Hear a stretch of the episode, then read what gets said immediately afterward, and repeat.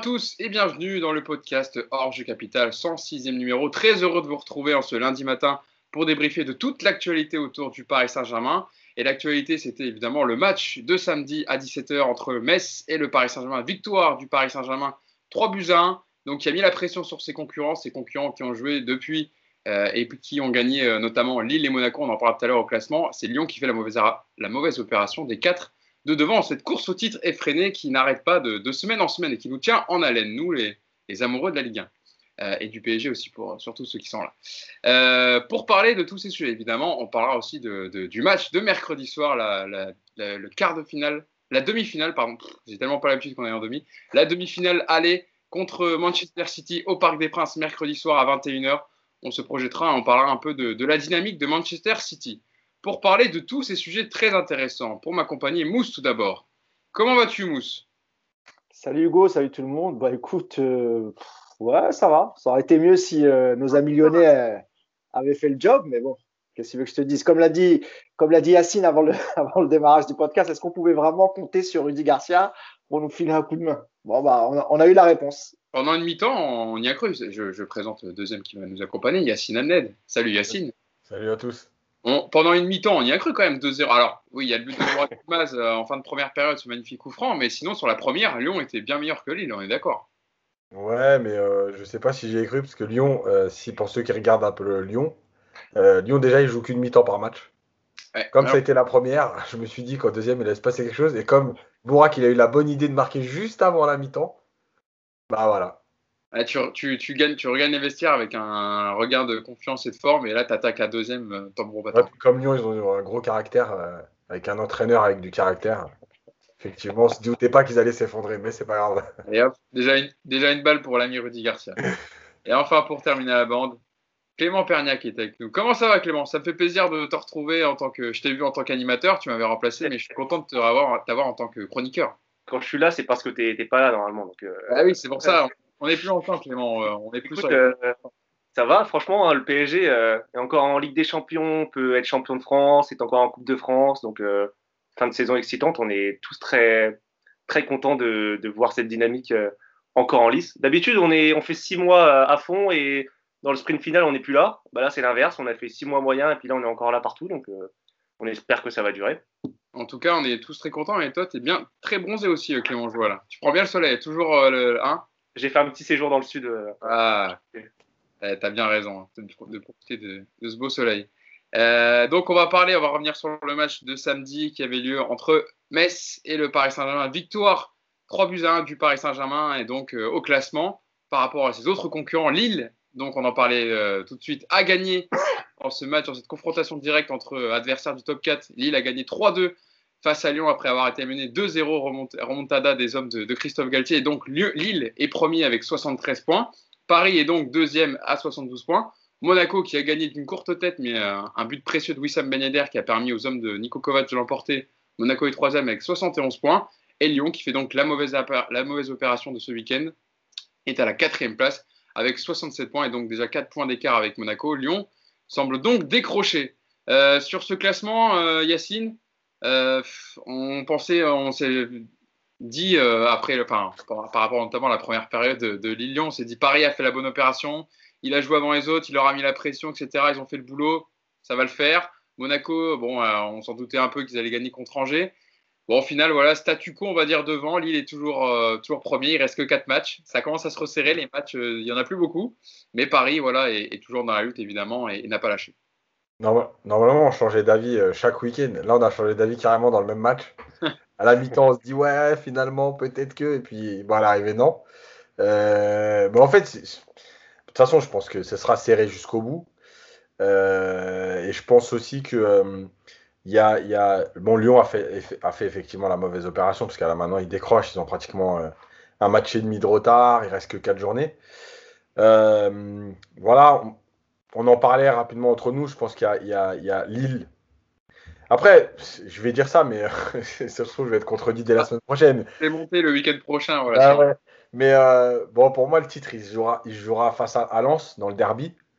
Euh, voilà, je vois pas Lille perdre des points ailleurs, mais cette saison, elle est tellement bizarre qu'on ne voyait pas non plus Lille perdre des points contre Nîmes, et ils en ont perdu. donc, vous ne voyez pas Paris perdre des points contre Nantes et ils en ont perdu.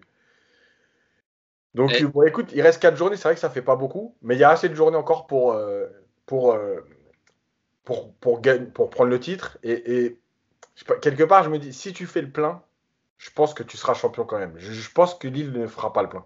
J'ai noté les adversaires qui restent pour les quatre euh, équipes, Clément, mais par exemple, Lille, passe au top 4, contrairement au Paris Saint-Germain, Lille, c'est 3 victoires, 3 défaites, 3, euh, victoires, 3 nuls, 0 défaites face au top 4. Donc ça compte aussi dans, les, le petit point d'avance qu'ils ont sur, euh, Paris et les points d'avance qu'ils ont sur Monaco. Mais Clément, c'est vrai que si on regarde un peu les calendriers, Lille, il leur reste Nice, Lens, Saint-Etienne, Angers. Donc comme disait Yacine, Lens va être le juge de paix un peu. Parce que le PSG aussi affrontera Lens euh, pour son match la semaine prochaine en Ligue 1, puis Rennes, Reims et Brest. Monaco, il leur reste Lyon. Voilà, le match un peu le dernier match entre, entre concurrents du top 4. Euh, puis Reims, Rennes et, Lens, qui voilà, Lens qui jouera donc Lille, Paris et Monaco. Et puis euh, Lyon, il leur restera Monaco, Lorient, Nîmes et Nice. sur les matchs qui restent à jouer, toi, tu vois quelle dynamique, tu vois quelle équipe un peu lâcher des points à un moment par rapport aux matchs qui restent? Déjà, euh, sur le statu quo que tu as dit euh, tout à l'heure, moi je pense que malgré tout, Paris a fait une bonne affaire ce week-end parce que euh, dans ce match à 4, on redoutait malgré tout que, et c'était possible, que Paris finisse quatrième. C'était une hypothèse et il fallait pas l'écarter. Aujourd'hui, on sent malgré tout Lyon décrocher et ça garantit au moins le podium, entre guillemets, même si encore une fois tout peut arriver. Donc Paris sort quand même gagnant avec Monaco et Lille de, ce week-end. Surtout qu'il y a Monaco-Lyon, surtout qu'il y a Monaco-Lyon, donc automatiquement, il y, en a, qui vont encore perdre des points. il y en a qui va laisser des plumes. Moi, euh, malgré tout, euh, sur les derniers matchs, je vois quand même Lille. Je pense que ce match d'hier soir euh, a fait beaucoup de bien à Lille, notamment psychologiquement. Et je les vois faire le plein, sauf peut-être contre Lens. Et ça va vraiment être le match, comme l'a dit Yacine, qui va, parce que c'est un derby, parce que Lens voudra leur faire mal, parce que Lens a encore un enjeu en championnat, c'est-à-dire d'aller chercher la cinquième place. Donc ça, ça peut faire la différence. En revanche, je ne les vois pas aller perdre des points contre saint contre Angers, contre Nice, parce que euh, aujourd'hui, ils sont trop dans une dynamique euh, presque guerrière. Ils, veulent aller au bout, ils sont un groupe. On a vu Galtier à la fin du match euh, fédérer ses joueurs comme, comme jamais. Donc, moi, je les vois, je les vois vraiment, je les vois vraiment aller au bout, du moins sur ces trois matchs-là. Monaco aussi. Monaco, je pense qu'ils sont sur un rythme pareil. Hein. Ils, ont, longtemps été accrochés à Angers. Ils arrivent à aller chercher la victoire en fin de match. Donc, malgré tout, même si c'est pas une prestation brillante, bah, mentalement, ils sont là. Euh, et le PSG. Alors, le PSG, euh, le PSG, je sais pas trop. Euh, même si on les voit, si on les voit aller chercher des victoires en fin de rencontre, un peu à l'arrache ces derniers temps, peut-être que faut. C'est un groupe, vrai que c'est un groupe qui parfois pose à interrogation mentalement. Et peut-être que s'il y a des fêtes contre Manchester City, euh, il y aura des faillances, euh, du moins psychologiquement. On les a déjà vus dans le sprint final perdre, euh, notamment en 2017. Alors malgré tout, si tout se passe bien, si tout se déroule comme convenu, je pense que Paris va faire le plein. Mais on n'a aucune garantie avec le PSG cette saison, vraiment aucune. Et, du coup, je pense que les, trois scénars sont envisageables, que ce soit Monaco, Paris ou Lille, champion de France en, fin de saison. Je rappelle, Mousse, avant de donner la parole, que Lens, qui va donc affronter Lille, le Paris Saint-Germain et Monaco, les Lensois sont cinquièmes. Hein. Juste derrière Lyon, évidemment, ils sont décrochés, ils ont à 56 points par rapport aux 67 de Lyon, donc ils sont décrochés. Mais voilà, les, hommes de Francaise qui sont une des équipes les plus intéressantes à suivre et à voir évoluer en Ligue 1 cette saison, donc ils seront très très compliqués à, manœuvrer. Euh, Mousse, hier, je, voyais beaucoup de gens dire sur la victoire de Lille que c'était une victoire de champion, parce qu'ils ont été à chercher. Et les hommes de Christophe Gatier, dès qu'ils ont été en difficulté cette saison, même s'ils ont lâché quelques points, notamment à Nîmes, Yacine en parlait, mais ils ont réussi à aller gagner ces matchs-là où ils étaient en difficulté. Euh, est-ce que ça peut paraître une victoire de champion pour Lille hier euh, Parce que c'était vraiment le match que tout, enfin le dernier match, on va dire, entre adversaires top 4 que les gens euh, redoutaient. En tout cas, les supporters du Paris Saint-Germain attendaient pour que Lille laisse un peu des points. mais bon, voilà, ils ont, ils ont fait le taf hier. Est-ce que tu vois le PSG repasser devant? Je ne sais pas si c'est une victoire de champion, en tout cas c'est une victoire qui est méritée, même si ça ne nous arrange pas, parce que Lille a poussé et, ils ont été bien heureux d'inscrire un coup franc juste avant la mi-temps, un magnifique coup franc d'ailleurs, de l'international turc. Euh, écoute, je sais pas, le, enfin, enfin, comme l'ont dit euh, Nico, enfin Nico, j'ai l'habitude de dire Nico Clément, pardon, et, et, Yacine. il en avec, ce, avec ce PSG, euh, tout est possible en fait.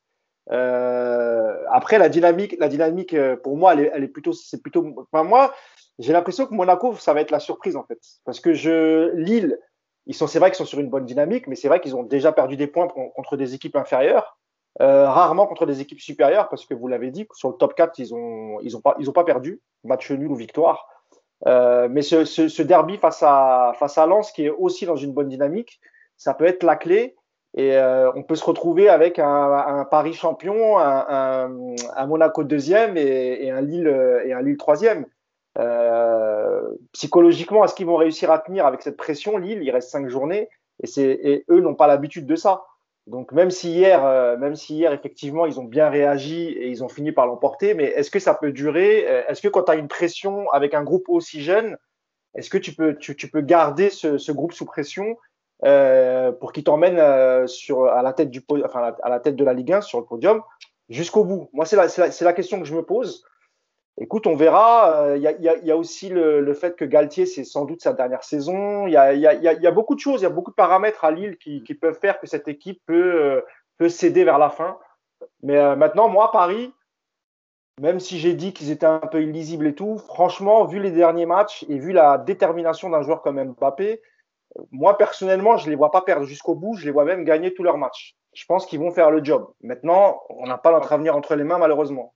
C'est exactement ce que j'allais dire. Ils ont plus leur destin. Voilà. Euh, donc, il faut, il faut, il faut un faux pas de, des Lillois, que ce soit contre, comme, comme tu l'as dit, hein, les équipes qui restent, c'est pas des équipes super, euh, j'allais dire super dangereuses à part Lens, encore une fois, qui est dans une bonne dynamique et c'est un derby, ça va être intéressant. Je pense que les Lensois, ils ont, euh, pour leur retour dans l'élite, ils n'ont pas envie de, de, de, perdre contre leur ennemi. Donc, euh, on peut peut-être compter sur ce facteur-là. Pour le reste, Saint-Etienne, Nice euh, et Angers, euh, bon, franchement, je ne vois pas Lille perdre contre, contre ces trois équipes. Quoi. Non. Et c'est vrai que je regardais les, les, derniers matchs de Monaco, c'est quand même impressionnant. Hein. ils ah, ont six victoires d'affilée. 4-0 contre Saint-Etienne, 4-0 contre Metz, 3-0 contre Dijon, 3-0 contre Bordeaux, 1-0 contre Angers. Ils n'ont pas pris un but. Euh, en score cumulé, ça fait 15 euh, buts euh, marqués par les, par les hommes de Nico Kovac. Yacine, c'est vrai que Moussa parlait, c'est quand même, bon, c'est un petit mot dessus, mais c'est quand même intéressant ce que proposent les Monégasques. Et surtout, Clément le disait, mentalement, au-delà du jeu qu'il pratique, parce que c'est quand même un jeu agréable à voir, il lâche pas. quoi. Ouais, ouais, c'est clair. Et puis, et puis, ils ont même évolué un petit peu par rapport à leur façon de jouer. Mm. C'était beaucoup en mode Bundesliga, on attaque, on attaque, on prend des buts, etc. Euh, et en fait, euh, Kovacs a trouvé les, ajustements pour être plus solide défensivement tout en gardant cette, euh, force offensive. Et, c'est vrai que eux aussi, ils sont, ils sont sur une grosse dynamique. Tu te demandes où est-ce qu'ils vont perdre des points. Après, c'est vrai que dès la semaine prochaine, enfin dès ce week-end, il y a, y, a, y a Monaco-Lyon. Finalement, eux aussi, c'est-à-dire que s'ils passent, s'ils passent Lyon sans encombre, bah en fait, c'est la même chose que les autres. Tu te dis, comment ils pourraient pas aller au bout mm. Malgré tout, ils sont quand même derrière Lille et Paris, donc ils n'ont pas non plus leur destin en main, etc. Mais, mais, mais c'est vrai que c'est impressionnant. Et, euh, euh, et, s'ils avaient corrigé un tout petit peu plus tôt leur, leur, leur, carence défensive, notamment, euh, bah c'est vrai que je pense, je pense que vraiment c'est eux qui auraient, qui auraient été champions parce qu'ils sont capables de s'adapter à plus de configurations que Lille. Euh, tu vois, par exemple, pour Lille, on parlait rapidement dans, leur calendrier. On les voit pas perdre de points, mais en même temps, Lille a beaucoup de mal contre les blocs bas, contre les équipes qui ne jouent pas. Hier, ils, profitent aussi du fait que Lyon euh, doit aller chercher la victoire, qu'il y a des espaces. Donc, voilà, Lille contre. Là, les, depuis janvier, là où Lille a perdu des points, finalement, c'est contre les équipes qui jouent bloc bas, très compact. Euh, et Lille n'a jamais trouvé les solutions contre ces équipes-là. Alors après, la, petite différence, c'est que les quatre dernières journées, il y a des équipes qui jouent plus rien. Angers, Saint-Etienne, ça joue plus rien. Donc voilà, tu te dis, est-ce que euh, réellement ils vont jouer bloc bas euh, voilà, pour, pour faire mal ou est-ce que... Voilà, maintenant, c'est vrai que Lille, Lille, Lille, en tout cas, Lille a, ses cartes en, les cartes en main. Mais Monaco, c'est vrai que c'est la belle surprise. Et moi, je les voyais de finir devant Lyon de toute façon. Mm. Oui, bah, ils peuvent écarter Lyon définitivement la semaine prochaine. Quoi. Ouais, en tout cas, on, verra ça le week-end prochain. Mais c'est vrai que tu as raison de le rappeler quand même, Yacine. Euh, Lille a quand même du mal quand c'est des blocs fermés. On l'a vu contre Montpellier où ils égalisent en fin de match. ils ont longtemps goûté sur la défense Montpellier-Rennes qui était très regroupée. Contre Nîmes, pareil, cette défaite de 1. Et puis, euh, il y avait également le Lille-Strasbourg où il y avait un partout. Donc, euh, mm ça colle plus aux, équipes comme le, PSG où on l'avait vu euh, au parc où c'était énormément projeté vers l'avant et c'est comme ça qu'ils avaient gagné. Euh, donc voilà, on verra évidemment les quatre dernières rencontres à suivre donc de Ligue 1 pour départager les quatre de devant. Mais en tout cas, euh, même si évidemment pour nous, supporters parisiens, ça, ça, ça, nous freine un peu parce qu'on est d'habitude, on a un peu d'avance et que là, ça, tout se joue, mais c'est quand même intéressant. C'est bien pour notre championnat d'avoir autant de, autant de concurrence et autant d'émotions à vivre ces derniers matchs. On est d'accord bah, je suis pas sûr qu'avec cette, euh, avec le, enfin sans le Covid, etc. et, le, et la non préparation, je, ne sais pas si on aurait eu un championnat comme ça aussi. Il y a aussi, euh, il, y a, y a, y a, quelques, quelques éléments qui, qui peuvent expliquer euh, le, le, fait que ce soit serré. Et on n'a jamais vu en 10 ans de, sous 10 ans de QSI un PSG avec autant de défaites et surtout à domicile. Et euh, avec les absents dus au Covid, les blessés, etc. Moi, je pense que c'est ça qui, qui, fait que le, le championnat est plus équilibré cette saison. Sinon, je pense que ça, normalement, ça aurait dû être comme d'habitude, je pense. Après, euh, après Hugo, sur, euh, si tu le PSG, ces dernières saisons, il y a quand même une forme d'homogénéité entre les poursuivants. Euh, on sait que Lyon, Monaco, bon, Lille, cette année, ils sont un peu plus forts que d'habitude, mais globalement, ces, équipes-là sont toujours dans le même moule, sont toujours à laisser s'écharpent entre la 2, 3e, 4e place. C'est juste que cette année, ils ont peut-être été un peu plus forts, notamment Lille et Monaco, et Paris a été moins fort. Du coup, ça rééquilibre un peu tout ça et ça fait une lutte pour le titre. Après, il n'y a pas non plus c'est pas non plus comme en Espagne, souvent où il y a une ou deux équipes qui se différencient et le reste qui est, euh, à 20 points. Souvent, il y, a, euh, le PSG et derrière les 3-4 qui sont souvent, euh, quand Marseille est en forme, qui sont souvent au coude à coude. Donc c'est bien aussi hein, que le, si ces équipes-là pouvaient être amenées, alors bon Lyon on est souvent déçu malheureusement, mais si un club comme Lille ou comme Monaco dans les 2-3 ans à venir pouvait être amené à, être, à confirmer ces, ces saisons-là, ces performances et à jouer un peu plus haut, à gratter 10-15 points par saison, bah, ça pourrait être intéressant, pour, notamment pour le PSG, pour avoir un, affrontement euh, chaque saison en, Ligue 1. Quoi. Mm. Alors moi, je, suis d'accord avec toi, Clément, pour Monaco. Euh, je pense qu'ils sont, ils, d'abord, ils ont un, bon entraîneur, ils ont, ils ont un peu plus de moyens que Lille, et je pense que s'ils sont qualifiés pour la Ligue des Champions, il y aura un bon recrutement, il y aura peut-être un beau parcours. Pour Lille en Ligue des Champions, moi, je suis un peu plus inquiet, euh, notamment parce qu'ils vont peut-être perdre leur, leur coach. Euh, tu sais pas ce qui va se passer. Ils vont sans doute eux aussi devoir vendre beaucoup de joueurs. Je ne sais pas s'ils auront les moyens de recruter derrière, s'ils sont en Ligue des Champions. Je pense que ça va être dur si Lille est qualifié en Ligue des Champions. Euh, leur parcours, il va être assez difficile, je pense. En tout cas, on va revenir à nos moutons quand même. On va revenir sur la performance du Paris Saint-Germain maintenant qu'on a parlé des quatre devant. Revenons à, ce match, donc euh, Metz-Paris Saint-Germain. Victoire 3 buts 1 des Parisiens avec un doublé de Kylian Mbappé. Euh, un but de Mauro en fin de match et Fabien Santon avait, avait égalisé en début de deuxième période. Yacine, le PSG s'est imposé sans trembler hein, samedi, Stade Saint-Symphorien. Euh, le travail a été fait, le PSG a, maintenu le rythme de cette course au titre, bien emmené par un Kylian Mbappé euh, intraitable en ce moment. Ouais, sans trembler, il y a eu 5 minutes au début de deuxième mi-temps, s'ils n'étaient pas revenus, je crois, du vestiaire. Euh, bah, malgré tout, il y a l'égalisation. On, sait que le PSG, c'est jamais 90 minutes. Donc... Oui, oui, mais bon, il y a quand même l'égalisation et il y a, le, y a la, la, frappe sortie par Navas. et avec cette équipe, tu sais jamais ce qui va se passer si tu es mené 2-1. Bon, ça franchement, ça aurait été illogique parce que Metz a joué 5 minutes. Hein d'accord quand même, Cassine, on a quand même, euh, ça fait longtemps, moi personnellement, euh, que j'ai pas tremblé autant devant un match du Paris Saint-Germain. Là, c'était quand même, même si évidemment il y a cette égalisation, il y a quelques situations, euh, c'est la première fois où je me dis le PSG a à peu près maîtrisé le match. Ouais, ouais, non, mais c'est clair, ils ont joué à leur rythme. mais ça n'a pas pressé, n'a pas mis d'impact. c'était un match. Bah, c'est comme face à Strasbourg, quoi. C'est à peu près le même match. Ouais, ouais, c'était un match bizarre. Une équipe, tu vois, c'est ce qu'on disait tout à l'heure dans les calendriers. Tu joues une équipe comme ça en fin de saison qui joue plus rien, qui va finir sixième ou enfin septième ou neuvième, euh, bon, tu sens bien qu'il n'y a plus rien, quoi. Donc bon, euh, c'est très bien parce que, parce que ça te permet de gérer ton match. Tu as fait ce qu'il fallait.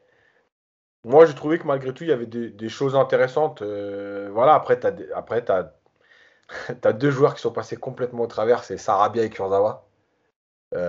C'était, c'est dur. Après, Neymar n'a pas été bon, mais je l'ai trouvé moins, euh, euh, moins énervant que d'habitude. C'est-à-dire qu'il n'a pas non plus abusé du. Il a pas été. C'est pas qu'il n'a pas été bon parce qu'il a abusé du dribble. Il n'a pas été bon tout court. Il a eu du déchet dans les passes, il a eu du déchet dans, dans ses dribbles. Mais il a quand même essayé de jouer plutôt simple. Euh, après, il était, je pense que lui, c'est clair et net qu'il que se conservait pour, pour le match de Ligue des Champions. voilà, après, après, il y a eu un peu de caractère pour, pour reprendre le dessus. Et puis, et puis voilà, de la maîtrise. Euh, ouais, s'ils avaient pu marquer le troisième but un peu plus tôt, ça aurait été mieux. Parce que tu n'es jamais à l'abri, euh, on sait, on sait jamais ce qui peut se passer. Mais, mais voilà, et puis tu as les bonnes nouvelles avec des retours de Verratti, de Navas.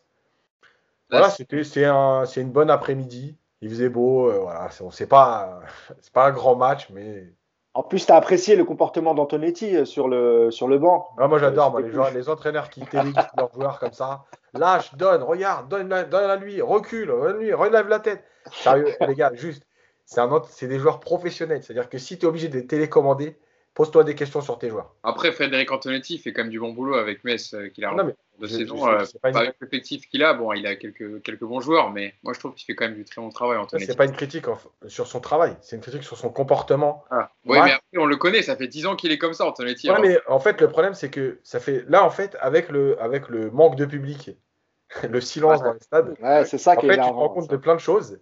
Et il y a des choses qui sont vraiment insupportables. Mais même, tu sais. Mais Puel, c'était pire, hein, je crois, Yacine. Hein. Ah, hein Puel, c'était pire ah, encore. Puel, c'était pire. mais euh, non, mais juste pour terminer là-dessus, euh, moi, je moi, j'ai été coach avec des jeunes et tout, mais en fait, ce que, ce que les, les, les coachs ne se rendent pas compte, je pense que c'est plutôt pour se rassurer eux, parce que non seulement c'est insupportable pour nous, mais c'est insupportable pour le, les joueurs. C'est insupportable pour le joueur qui est téléguidé, et la dernière chose, juste pour faire une petite parenthèse là-dessus, c'est que quand tu téléguides un joueur, en fait, tu l'empêches de prendre des informations. C'est-à-dire que quand il a décidé de faire quelque chose, s'il rate, tu es obligé de te sentir coupable avec lui. Tu vois? C'est-à-dire que si moi je te vois toi, je veux te donner le ballon, que l'autre il me dit eh, Regarde Mousse, je tourne la tête vers Mousse, je perds une seconde pour te la donner à toi. Et en fait, c'est à cause de toi que je vais pas donner le ballon. Et tu, vois? Et tout ça, c'est énervant. Tu te fais des nœuds dans le cerveau, au final, tu prends pas la bonne décision. non, Pochettino est tranquille, lui.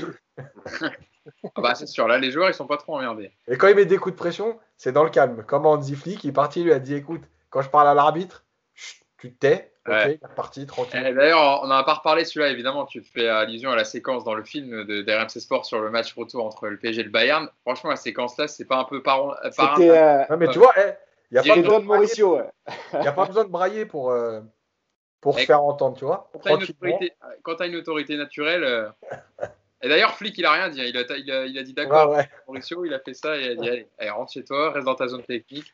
Euh, Clément, sur, sur, sur ce match du Paris Saint-Germain, donc mis à part un peu le coup reçu euh, sur Mbappé euh, qui devrait être sans conséquence hein, pour mercredi, pas de blessés. Euh, Yes le disait, chacun a récupéré du temps de jeu. Il a même pu laisser au repos des éléments comme euh, Idriss Gueye qui ont beaucoup joué. Euh, Moiskin, je pense que c'était plus un choix, mais Danilo aussi qui a beaucoup joué. Di Maria était remplaçant c'est assez rare pour le souligner quand même, parce que c'est un luxe pour le PSG depuis le début de saison de pouvoir faire tourner euh, autant. Et en plus, je le trouve intéressant dans son turnover, Pochettino. Il est malin, il y a rarement deux joueurs qui font deux gros matchs d'affilée, hormis euh, Mbappé et Kimpembe notamment. Euh, ceux qui jouent beaucoup, ils sont, ils sont préservés au moment qu'il faut. Voilà, les deux joueurs qui, qui étaient un peu fatigués, là, Di Maria et Gay, bah, il les a mis sur le banc à trois jours du match. Donc ça, je trouve que c'est plutôt bien géré. Après, sur la rencontre en elle-même, euh, il y a un petit bémol, moi, que je mettrais quand même. C'est le, mais bon, j'ai envie de dire, c'est presque l'ADN du PSG.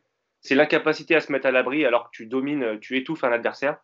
Euh, comment on peut se retrouver à la 50e euh, avec une balle de 2-1 pour Metz? Ça, c'est pas normal alors que tu, tu écrases ton adversaire. Parce que Metz, je les avais vus contre Lille il y a trois semaines. C'était pas la même équipe. Hein. Franchement, ils avaient bien joué, ils avaient proposé un, un autre football, ils allaient de l'avant. Là, ils étaient complètement reculés, ils étaient timorés. Euh, ils, pouvaient, encore se qualifier, peut-être. Ils, pouvaient essayer d'aller chercher l'Europe depuis trois matchs, vu qu'ils ont fait, euh, ils n'ont pas gagné. Voilà, alors peut-être qu'ils peut qu'ils avaient plus d'enjeu, mais ce que je veux dire, c'est que Paris avait, en plus, euh, Pochettino avait mis que des joueurs de ballon quasiment. Il y avait, il y avait Neymar, Sarabia. je peux rappeler la compo, hein, si tu veux. peut-être qui pour faire, pour rafraîchir la mémoire à, ceux qui nous écoutent. Il y avait Keller Navas, donc le retour de Keller Navas au, poste de gardien.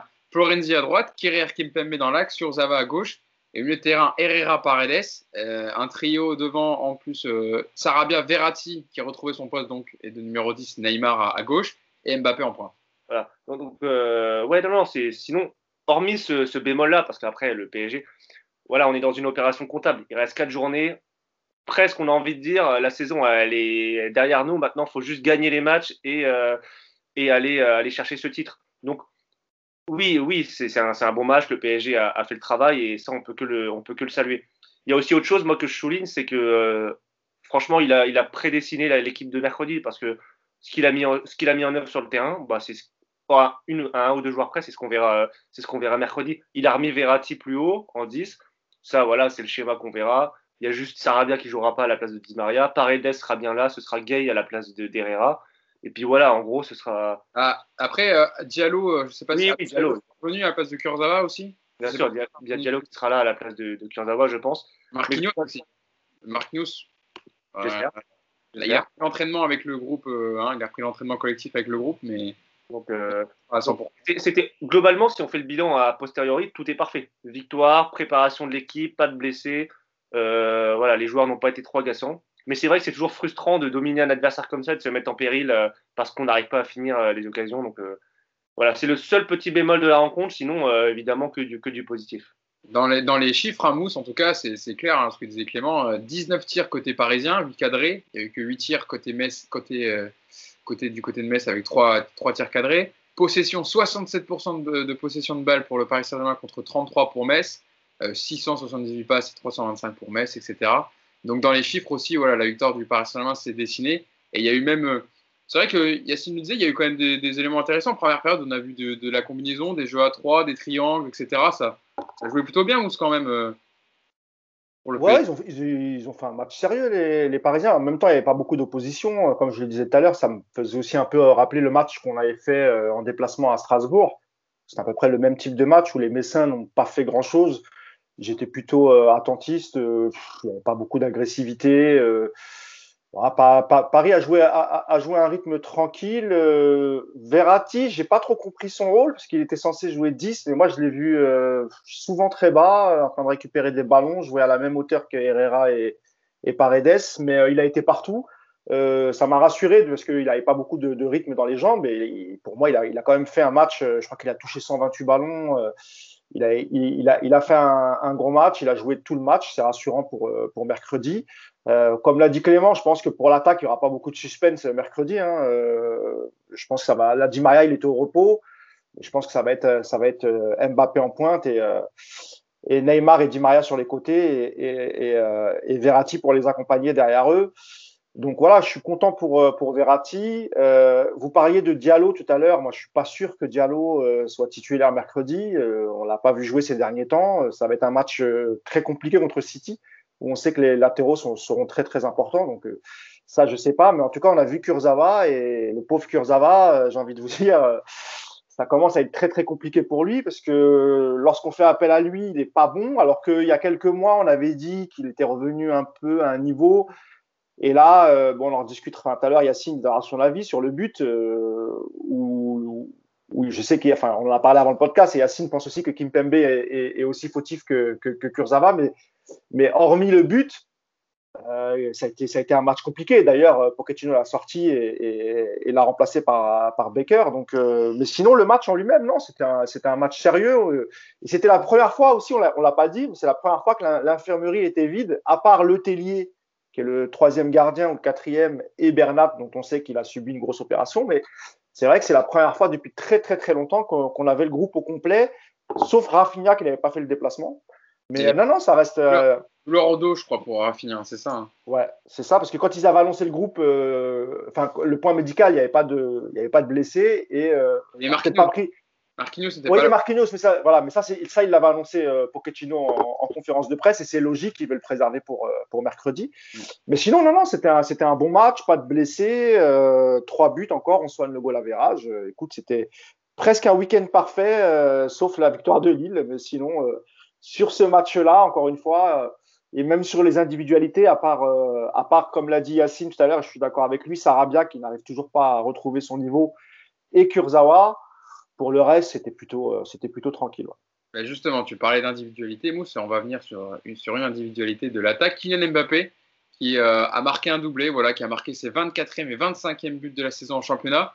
Yacine, comme très souvent en ce moment, voilà, Mbappé a pris les choses en main. Euh, il marche au long en ce moment, on va le dire. Hein. il réussit énormément de choses sur le terrain. Alors, il y a cette petite douleur à la blessure. Hein. il est sorti à la 87e après un coup reçu sur, sur une accélération. Mais Pochettino, euh, je vous donne directement sa déclaration. On a dit un peu plus sur sa blessure.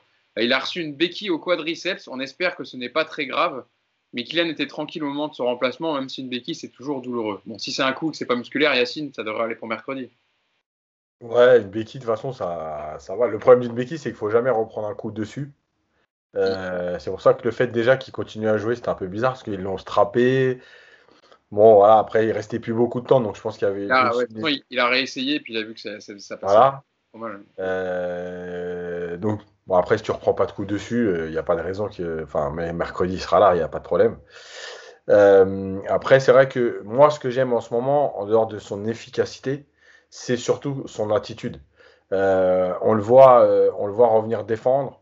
on le voit avoir un, vrai caractère, ne pas, ne pas tomber dans, dans certaines euh, dérive entre guillemets qu'il avait l'habitude de, faire dans certains matchs où euh, il commençait à dribbler. Là, on voit qu'il est euh, focus sur, sur l'efficacité, sur ce qu'il y a de bien à faire et pas sur tous les à côté pour amuser la galerie.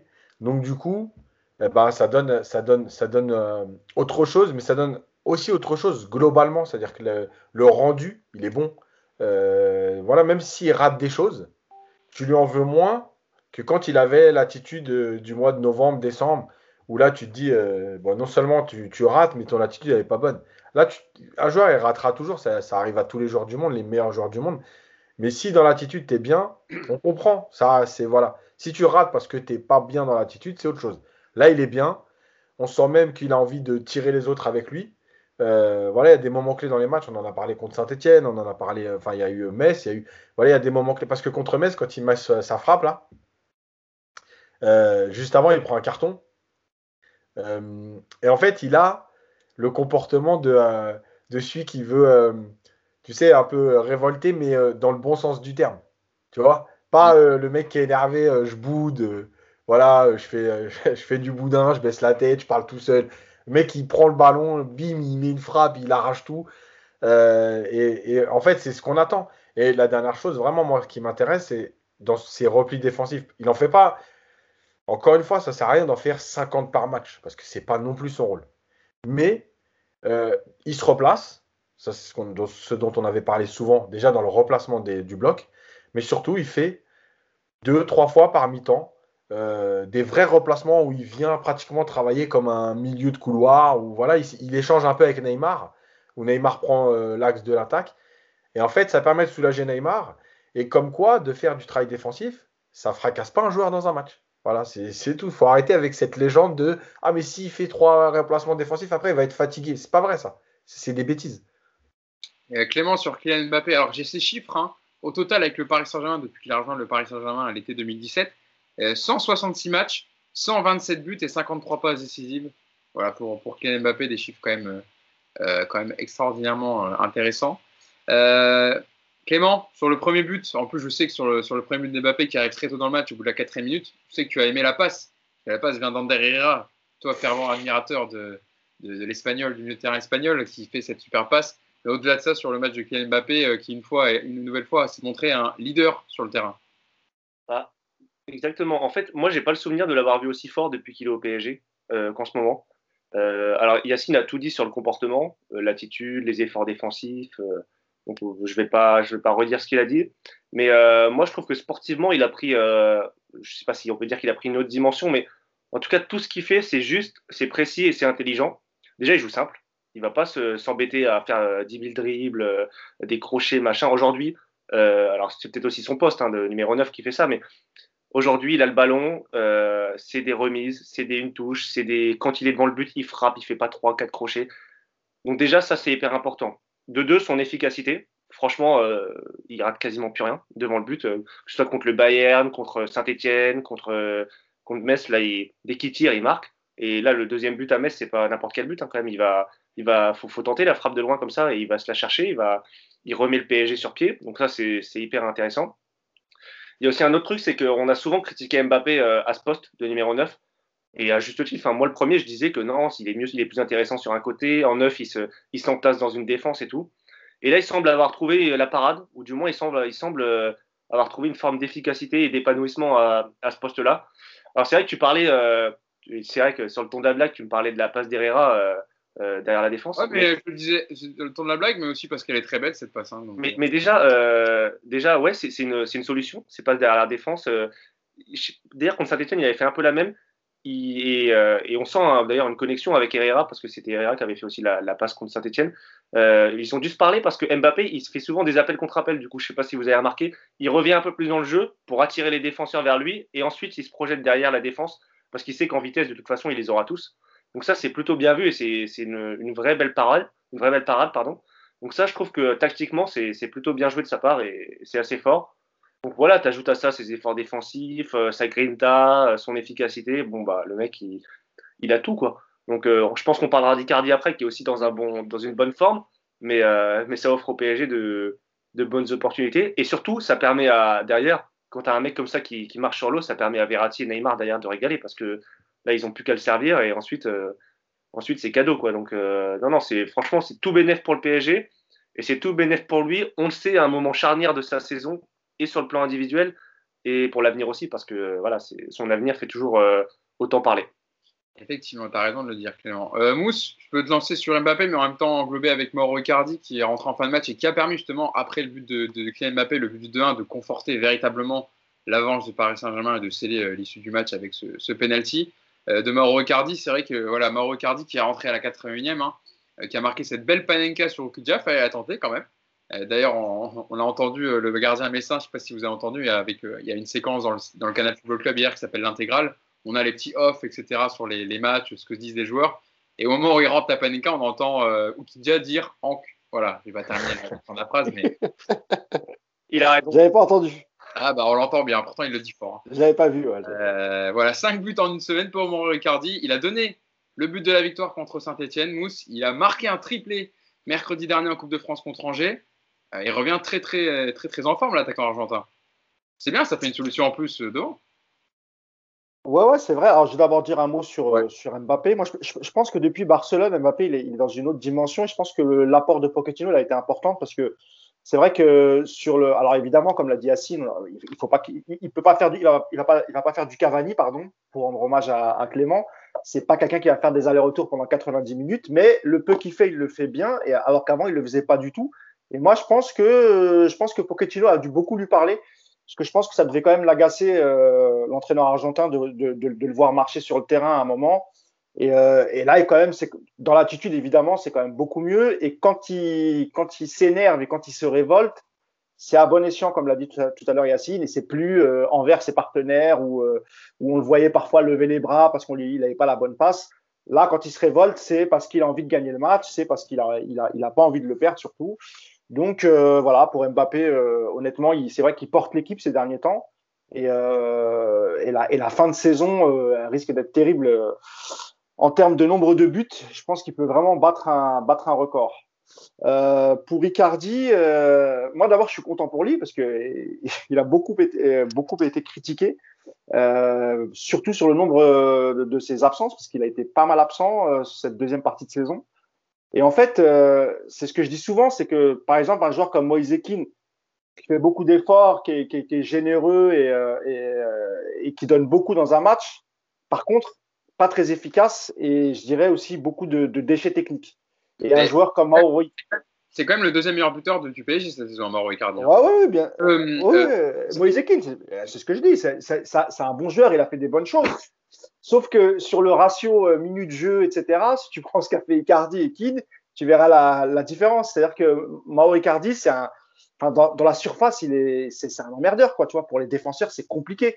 Et regarde, on l'a pas dit, mais regarde le nombre de pénalties qu'il provoque, Mauro Icardi. C'est incroyable. Et là, encore une fois, c'est lui qui le, c'est lui qui le provoque. Il met 5 euh, buts en 3 matchs. Pour un retour, c'est quand même pas mal.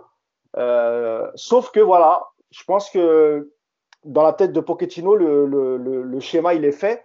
Et, normalement, on ne devrait pas le voir euh, titulaire mercredi contre, contre City. Voilà, c'est parce que tu es, obligé de garder euh, Gay. Maintenant, il est trop important pour lui, euh, pour Pochettino, vu le, vu le travail qu'il fait au milieu. Paredes, c'est pareil. Et tu ne peux pas passer d'un joueur comme Verratti, mais c'est Verratti, en fait, qui prend la place d'un quatrième offensif. Donc là, tu n'as pas trop, trop le choix, malheureusement. Et je pense aussi, que dans, dans l'esprit de Pochettino et sans doute dans, ceux des dirigeants parisiens, euh, je pense que Mauro, Mauro devrait, devrait partir cet été. C'est peut-être aussi pour ça qu'on compte plus trop sur lui, même s'il est efficace. Mais euh, c'est comme l'a dit Clément, c'est quand même bien. Il reste, euh, on est en lice en Coupe de France, on a une demi-finale à jouer contre Montpellier, peut-être une finale. On est en demi-finale de Ligue des Champions. On, il reste cinq journées de championnat, donc je pense qu'il aura du temps de jeu et qu'il marquera encore Icardi parce que c'est encore une fois un très très bon joueur de surface et qu'on a besoin de tout le monde pour finir cette saison. Yacine, les, les, les, les, chiffres de Mauro Icardi cette saison 22 matchs, toutes compétitions confondues, c'est quand même très peu, mais 15 titularisations, 12 buts, 3 passes décisives. Voilà. mais après, nous, c'est pas, pas une découverte. Le problème, c'est toujours. C'est comme beaucoup de joueurs au PSG. C'est intéressant de recontextualiser, de donner les chiffres voilà, d'un joueur qu'on critique souvent, etc., à juste titre, parce qu'il a été blessé, il faut le dire, beaucoup trop souvent cette saison. Mais quand il joue, Mauro Icardi, ben voilà. Mais en fait, il fait partie de, de du trio euh, Verratti, euh, Neymar, euh, Icardi. C'est-à-dire que quand il joue, il n'y a rien à dire. Mais malheureusement, on attend, on attend trop souvent qu'il joue. Voilà, et c'est leur problème aux trois. Quand tu regardes, les trois ont participé à moins de 50% des matchs du PSG cette saison en, championnat notamment. bon, voilà, tu te dis quand même que c'est quand même pas normal. Bon, alors, pour une fois, ils sont pour l'instant là au moment où il faut, donc ça va donner des solutions. Mais, euh, mais voilà, c'est oui, c'est des, des, très bons joueurs, c'est des joueurs importants, c'est des joueurs efficaces. Ils sont critiqués, en, vérité, quand tu regardes bien, les critiques, elles sont rarement sur leur jeu à chacun. Elles sont plus sur le comportement ou sur les absences. Donc, et, euh, sur, et sur l'hygiène de vie, parce que. On, ce qui va avec, bien sûr, voilà. Comme il étale sa vie sur les réseaux sociaux, notamment sa femme, on le voit barbecue, euh, etc. Donc, euh, ah, il y en a c'est barbecue, l'autre c'est jeux vidéo, et l'autre c'est pareil, c'est sorti. Donc, chacun a son truc. non, mais voilà, après, bon. c'est Moi, moi, ce que je trouve intéressant, c'est qu'il y a, y a une petite chose un, peu différente par rapport à avant, ou par rapport à la saison dernière, c'est que quand il rentre, il a une autre attitude. Voilà. Euh, il, est, il est moins. Euh, on a l'impression qu'il est moins touché. Voilà. Euh, mais c'est pareil pour d'autres aussi. Les, les, les, les entrants aujourd'hui, je trouve qu'il y a quelque chose d'un peu différent. alors c'est peut-être tout beau, tout neuf. Hein. Je dis pas que Pochettino l'année prochaine il refera la même chose et que tout le monde sera heureux. En tout cas aujourd'hui, quand il fait rentrer des joueurs, on a l'impression que les mecs ils se disent bon moi j'ai que 20 minutes, mais je donne tout 20 minutes. et, et, moi je pense que euh, alors, on va se projeter après sur le, match de City, mais c'est typiquement le genre de match où tu vas avoir besoin de tout le monde. Euh, tu peux pas dire je vais faire 90 minutes avec les 11 et puis voilà. Donc c'est très bien d'avoir des possibilités en fonction de ce qui se passe sur le terrain. Et juste la dernière euh, parenthèse sur Mbappé, vite fait, parce que Clément a dit par rapport au poste de numéro 9, et il a raison. Le seul truc, c'est que quand on parlait du poste de numéro 9, on parlait du poste de numéro, du numéro 9 dans la configuration où le PSG jouait très haut, dominait les matchs et finalement avait très peu d'espace. Là, on voit que le PSG, la preuve, ce que, dit Clément sur les deux passes de Herrera, c'est des passes, c'est des il, y a, il y a quatre mois, tu ne les faisais pas parce que tu n'avais pas cet espace-là. En fait, le PSG, euh, aujourd'hui, on l'a dit, hein, ressemble plus à une équipe de transition, mais il est aussi capable euh, de, faire une conservation plus, plus basse pour attirer le bloc adverse et se libérer des espaces. Alors qu'avant, on allait chercher vite très haut, et après, tu restais enfermé là-haut, euh, dans le bloc bas, etc.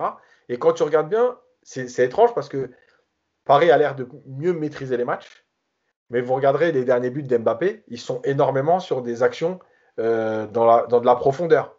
Tu vois Donc, c'est-à-dire que le PSG a trouvé un peu l'équilibre entre avoir le ballon, mais euh, ne pas être trop haut pour s'enfermer dans la densité et donner des espaces à Mbappé. Et la dernière chose, c'est que ces trois-là devant, alors c'était Sarabia, mais ce sera Di Maria, ça permet aussi d'avoir du mouvement de ne pas avoir une position fixe que tu as. Avec Icardi, tu joueras avec un 9 et deux joueurs de côté.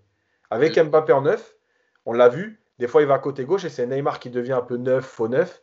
Donc ça permet aussi de créer du doute. Tu vois, tu n'es pas figé. Après, je ne dis pas que c'est figé avec Icardi, etc. Hein. Mais c'est un autre, une autre façon de voir le, jeu. Quoi. Euh, Clément, tu voulais dire un petit mot sur Mauro Icardi avant qu'on passe à Manchester City? Bah, Moi, j'aime bien, euh, comme l'ont dit euh, Mousse et Yacine, j'aime bien son comportement en ce moment. C'est-à-dire que en fait, on peut complètement faire, on peut complètement lui faire confiance. Tu sais, on parle souvent de joueurs fiables, joueurs fiables, joueurs pas fiables, joueurs, on sait pas trop. Lui, c'est complètement un joueur fiable en ce moment. C'est-à-dire que il joue, euh, il revient de je sais pas combien de matchs d'absence, il revient. Il, était blessé depuis le 16 mars, il avait une blessure à la cuisse. Voilà, donc euh, ouais, euh, un mois. voilà, il rentre, il met un, il met un, il met contre, il marque contre Saint-Etienne, il met un triplé contre contre Angers, il court, il, il, a, il, a, même une dose de panache en faisant sa panenka contre contre le gardien messin. Donc, euh, on sent qu'il est bien. On sent que déjà que mentalement il est bien, il est frais parce que pour tenter ça, c'est un. Ah. Pour tenter une panenka, il faut être quand même bien euh, dans la tête et dans les jambes. voilà, ça reste un grand attaquant. Il a du panache, il a, il a, en plus, il a un peu de vie. Icardi, on le connaît un peu, donc c'est pas, c'est pas un enfant de cœur non plus. Hein. Et, euh, et, à côté de ça, on peut faire appel à lui. C'est-à-dire que il sait, il, est, il a conscience qu'il est relégué à un, poste de remplaçant ou mi-remplaçant du moins. Mais il rentre, il, est efficace, il boude pas, il, il montre pas son, il montre pas son mécontentement. Et ça, c'est vraiment bien. Et ça, c'est vraiment.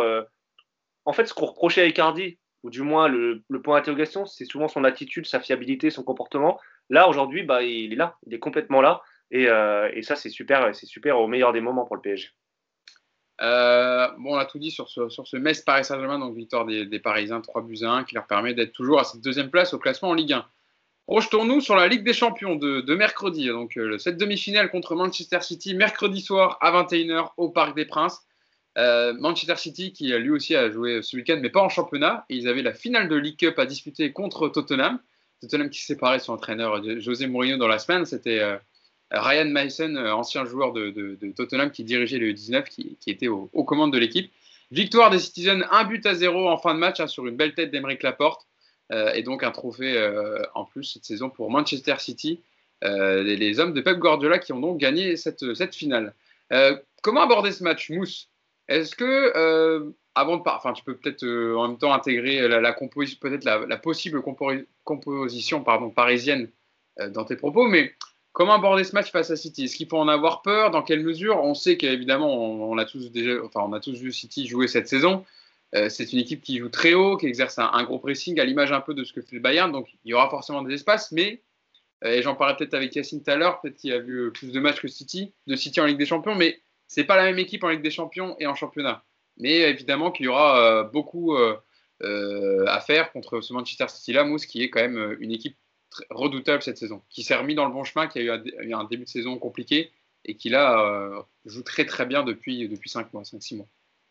Ouais, bah d'ailleurs, ils sont, ils sont bah, je pense qu'il n'y a pas de suspense. Hein, je pense qu'ils sont partis pour être, pour être champions encore cette année en, en, première ligue. C'est une équipe monstrueuse avec beaucoup d'éléments dangereux avec un banc incroyable. Euh, maintenant, dans la stratégie, euh, est-ce qu'il, est-ce qu'il, pour moi, hein, je pense qu'on l'avait, on l'avait déjà dit, même, même face au, Bayern. Moi, je pense qu'il faut laisser le ballon à, à, City et euh, exercer un gros pressing et à la récupération jouer très très vite en essayant de chercher nos joueurs rapides devant. Et parce que en termes de possession, je pense que ça va être comme le Bayern, hein, ça va être compliqué d'avoir le ballon face à, face à une équipe comme, comme City qui manie tellement bien le ballon qui est revenu à ses fondamentaux, même si euh, Guardiola, il y a quelques, quelques temps, l'avait un peu critiqué parce qu'il avait un peu abandonné ses principes de jeu. Et là, il est revenu vraiment à ce qu'il sait faire. Donc moi, pour moi, ça va être, ça va être très très dur. Et, et la différence de ces derniers matchs, c'est que le, le, premier match, on le joue à domicile et qu'il y aura peut-être un peu plus de pression. C'est toujours mieux d'aller jouer à l'extérieur et de, et de, finir à domicile. Mm. Euh, parce que si, si City euh, te met un ou deux buts, tu vas commencer à douter, à paniquer, et au match retour, ce sera sera pas pareil. Donc moi, j'ai pas vu la, finale hier. Je pense que Yacine en parlera mieux, et je sais pas si, enfin, je pense qu'il fera une minute, euh, la minute tactique du, coach. Je pense qu'il en parlera. Euh, maintenant, euh, voilà, moi, pour moi, t'as t'as rien à perdre. Laisse le ballon à City, et à la récupération, il va falloir aller très vite. Il y aura des espaces, comme contre le Bayern. Donc voilà, et puis il va falloir être très très solide euh, derrière. Et pour moi, on l'a dit tout à l'heure avec Clément, l'équipe elle, sera simple. Hein. Tu auras, Florenzi à droite, tu auras Marquinhos euh, Kimpembe. À gauche encore, j'ai un doute sur euh, Diallo ou Baker parce qu'à mon avis, Kurzawa il prendra pas le risque de le mettre vu le match qu'il a fait samedi. Devant, tu auras Paredes Gay au milieu. Euh, tu auras Verratti derrière les attaquants avec Mbappé, Neymar, enfin Neymar à gauche, Mbappé en pointe et, et Di Maria à droite. Et, euh, et comme l'a dit, euh, dit Yacine, euh, c'est une, équipe City qui va te faire courir. Donc, il faudra pas attendre la 80e pour commencer à faire des changements. Normalement, on aura une équipe complète, donc on aura un banc assez complet. Donc, si tu es en difficulté, si tu sens que tes joueurs commencent à être fatigués à partir de la 60e parce qu'ils ont fait trop d'efforts, il va, il va pas falloir hésiter pour, pour faire des changements. Voilà. Yacine, comment tu la vois, toi, cette euh, confrontation mercredi soir? C'est vrai que c'est, comme vous le disiez, c'est pas la même configuration, parce que tu, reçois à l'aller et tu te déplaceras au retour.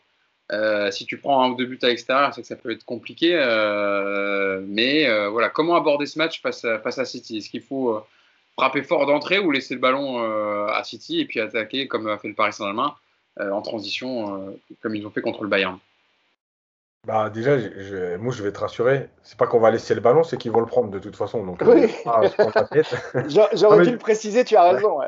C'est pas un choix du PSG, ce sera un choix de City, ils vont le prendre. Euh, c'est l'équipe qui a le plus le ballon en Ligue des Champions, plus de 62%. Euh, mais c'est pas une équipe qui a que le ballon. Euh, c'est une équipe aussi qui récupère le ballon très haut, dans un contre-pressing qui est beaucoup plus efficace et plus organisé que le Bayern. Le Bayern, c'est un contre-pressing d'intensité, tu vois, avec du nombre, euh, voilà, avec des vagues à l'allemande. Euh, City, c'est un contre-pressing qui est très organisé parce que déjà, c'est euh, ce qu'on appelle le jeu de position. C'est un jeu de position où les joueurs sont toujours très proches les uns des autres, ce qui fait qu'à la perte de balle, il y a déjà toujours trois ou quatre joueurs autour du porteur de balle. Euh, moi, je ne vais pas être original en disant que la clé, comme contre le Bayern, euh, ce sera évidemment la première sortie de balle et la sortie du contre-pressing. Derrière, il peut se passer plein de choses euh, parce qu'il y aura des espaces. Parce que, par contre, City, tu l'as dit, présente entre guillemets deux visages en coupe de 1 en Coupe d'Europe, en championnat.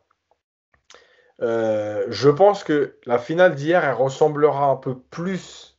On était un peu entre les deux. C'est-à-dire qu'on était en Angleterre contre Tottenham. Donc, on était un peu en configuration championnat, mais un peu en Coupe d'Europe. C'est-à-dire qu'il y avait. Enfin, voilà, il a fait un mix entre les deux. Ils ont archi dominé quand même. Ils ont fait. Oui, non, mais bien sûr. Mais en fait, je parle dans. dans... En fait, City, avant, euh, avec Guardiola, la ligne défensive, elle suivait constamment le bloc. Ce qui veut dire que tu avais des fois des joueurs qui défendaient à 60 mètres de leur but. Mm. Et en fait, aujourd'hui, euh, Guardiola a, a adapté son schéma. Alors, l'apport de Juan Malilo euh, a été hyper important dans l'évolution du jeu de City cette saison. L'adjoint de Pep Guardiola. Voilà. Et, euh, et en fait, le- la ligne défensive est capable de laisser un espace entre le milieu et, et eux, quoi, et de reculer pour éviter de trop, de trop euh, prendre des, des, des, des contres dans leur dos.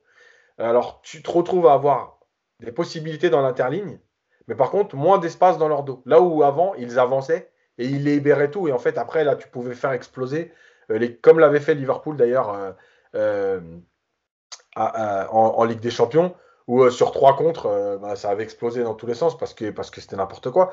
Là, il arrive à bien gérer et, et il a notamment recruté. Bon, après 500 millions d'investissement, il fallait bien qu'il tombe sur le bon. Mais, euh, mais euh, Diaz, derrière, qui fait, qui, fait, Vegas, ouais. voilà, qui fait énormément de bien, qui soit d'ailleurs avec Laporte, avec Stone, avec. euh, voilà.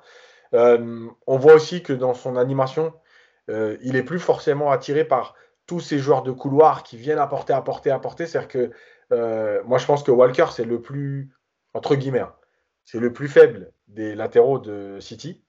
En fait, il joue parce qu'il apporte un côté un peu plus euh, rugueux dont a besoin justement Guardiola. Dans certains matchs, on le voit comme par hasard, Walker, il est quand même titulaire en Ligue des Champions et hier en finale de, en finale de Coupe de la Ligue. Euh, ce qui veut dire que voilà, il apporte quelque chose. Alors après, Walker, il apporte quand même offensivement, mais il a un côté un peu plus. C'est quand même un latéral qui, euh, qui euh, attaque énormément, mais c'est- différent du profil de Joao Cancelo qui, Voilà, il est- qui apporte plus peut-être par, il rentre plus dans l'axe, etc. Il- En fait, Cancelo, ça t'apporte une touche tactique différente. Walker, c'est plus le latéral classique, Mm. mais qui te permet d'être en fait aligné défensivement, donc de fermer des couloirs, etc. Et la dernière chose, c'est dans l'animation offensive, City attaque à beaucoup. Il y a énormément de mouvements. C'est-à-dire qu'on est très loin de ce que fait le Bayern avec Coman, euh, Coman et Sané euh, sur les côtés qui ne cherchent qu'à fixer ou attendre les dédoublements. On a Marez qui, rentre, euh, qui est capable de rentrer à l'intérieur pour frapper. On a Foden qui vient aussi beaucoup à l'intérieur. Alors, soit pour libérer les couloirs, soit pour mettre de la densité pour échanger à l'intérieur. Ce qui fait que City a un jeu beaucoup plus varié que le Bayern. Il y a des similitudes. Mais il y a plus de variété. Euh, et City, et c'est là aussi qu'il va y avoir euh, un truc à régler avec Pochettino. Et effectivement, je vais en parler dans la, dans la minute que je vais faire, euh, soit ce soir, soit demain, on va voir, parce que le match c'est mercredi. Euh, c'est que City, dans les gros matchs, joue sans neuf. Et en fait, C'est ce que ça-. Ouais, vas-y. ça oblige euh, la défense adverse à trouver un point de repère pour, euh, pour, pour défendre. Et ça, c'est très compliqué. Et j'en avais parlé contre le Bayern avec ce Choupo qui avait euh, joué avant-centre et qui permettait à Kimpembe ou à Danilo d'avoir ce point de repère devant. Là, tu n'en auras pas. C'est-à-dire que ça peut être De Bruyne, Silva, ça peut être Foden, ça peut être Mares, même des fois qui vient à l'intérieur, mais il n'y a pas de point fixe. du coup, est-ce que. Alors, déjà, j'espère le retour de Marquinhos malgré tout. mais est-ce que ça aussi, ça va pas poser un problème au PSG Parce que finalement, Paris n'a jamais été confronté à une équipe qui joue réellement sans neuf. Même le Barça, il y a quand même une configuration où tu as un joueur qui est plutôt axial, qui est Griezmann, qui est euh, Messi des fois en faux neuf. Là, tu n'en as pas. tu peux te retrouver avec quatre joueurs qui peuvent jouer neuf à n'importe quel moment du match. C'est ça qui est, qui est, particulier, euh, Clément, comme disait Yacine, c'est que c'est une équipe euh, très hybride en fait. Qui, d'ailleurs, il n'y a pas de 11 types, ça change énormément. Hein. Sterling peut passer un match sur le banc à pas rentrer et puis être titulaire celui d'après. Là, j'ai la compo du, dernier match de City en Ligue des Champions, le match retour contre Dortmund c'était Kevin De Bruyne en numéro 9, avec Phil Foden à gauche, mais Phil Foden aussi, des fois, il est placé en numéro 9, parce qu'évidemment, il y a eu la grave blessure de, Sergio Aguero qui a, contraint Pep Guardiola à revoir un peu ses plans.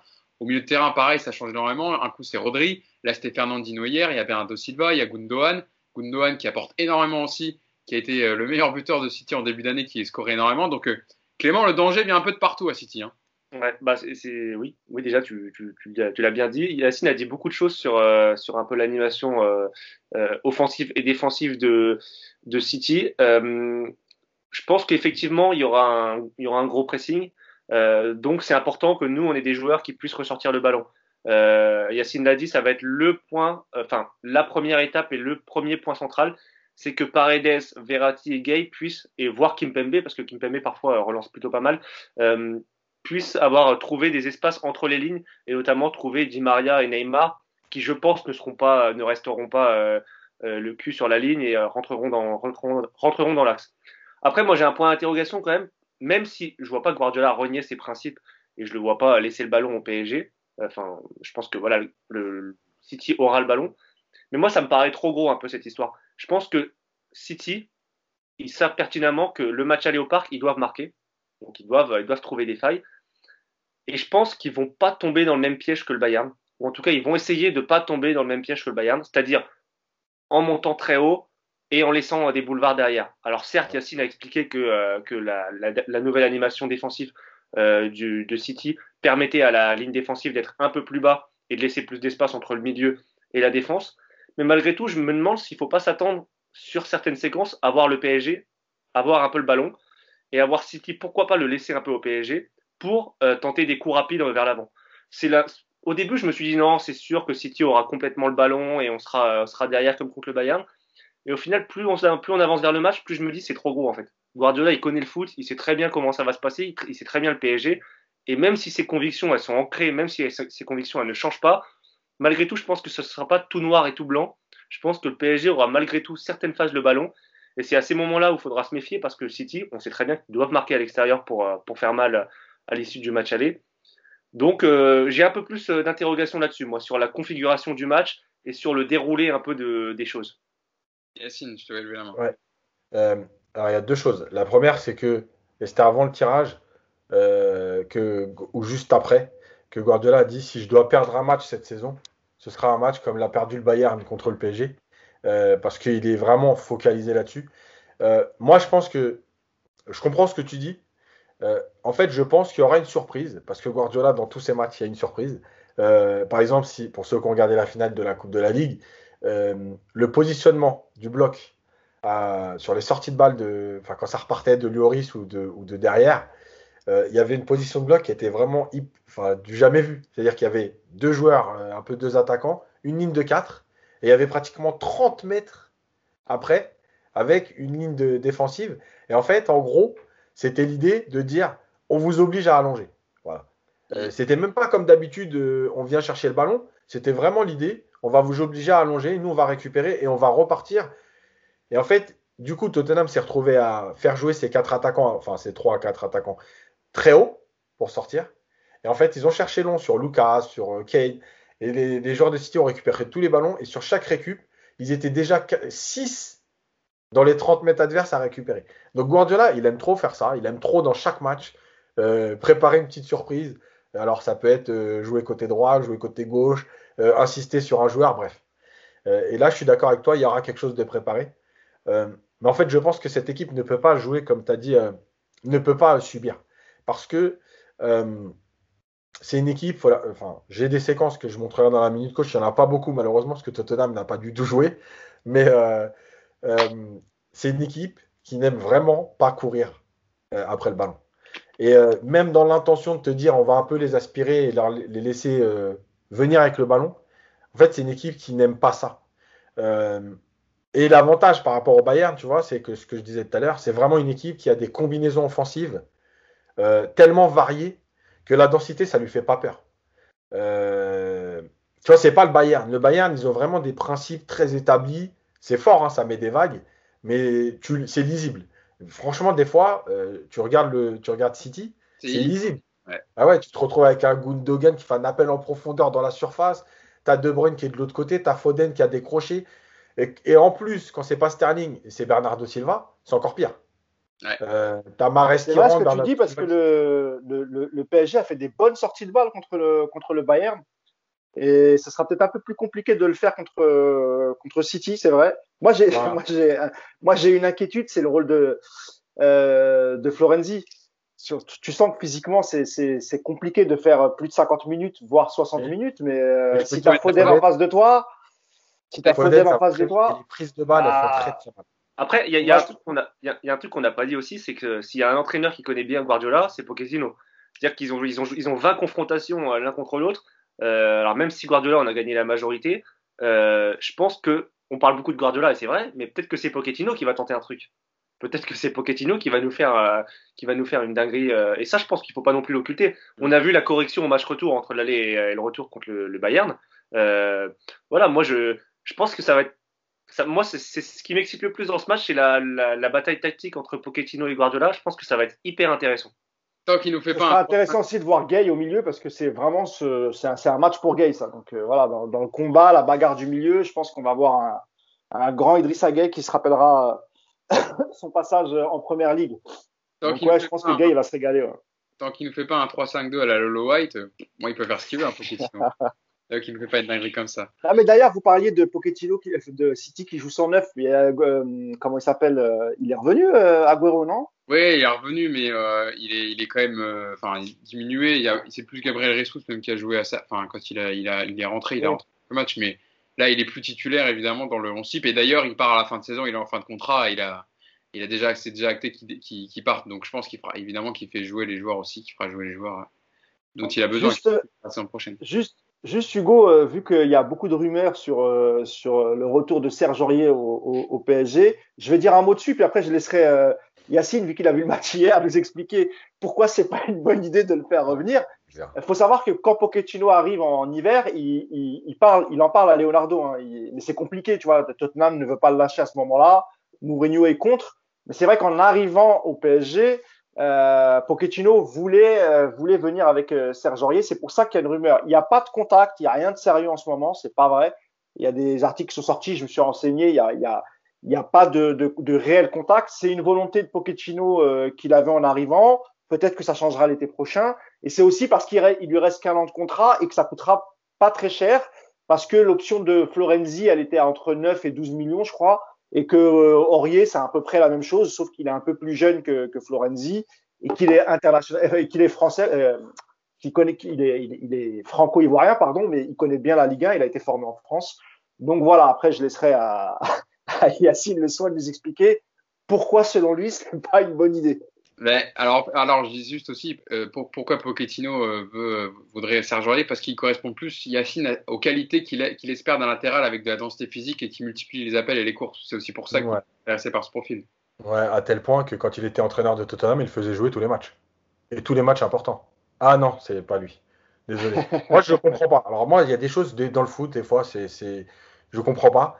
Un entraîneur, il t'a dans un club. Quand il y a des gros matchs, il sait que t'es pas fiable, il te fait pas jouer. Mais par contre, il arrive dans un autre club, il te veut.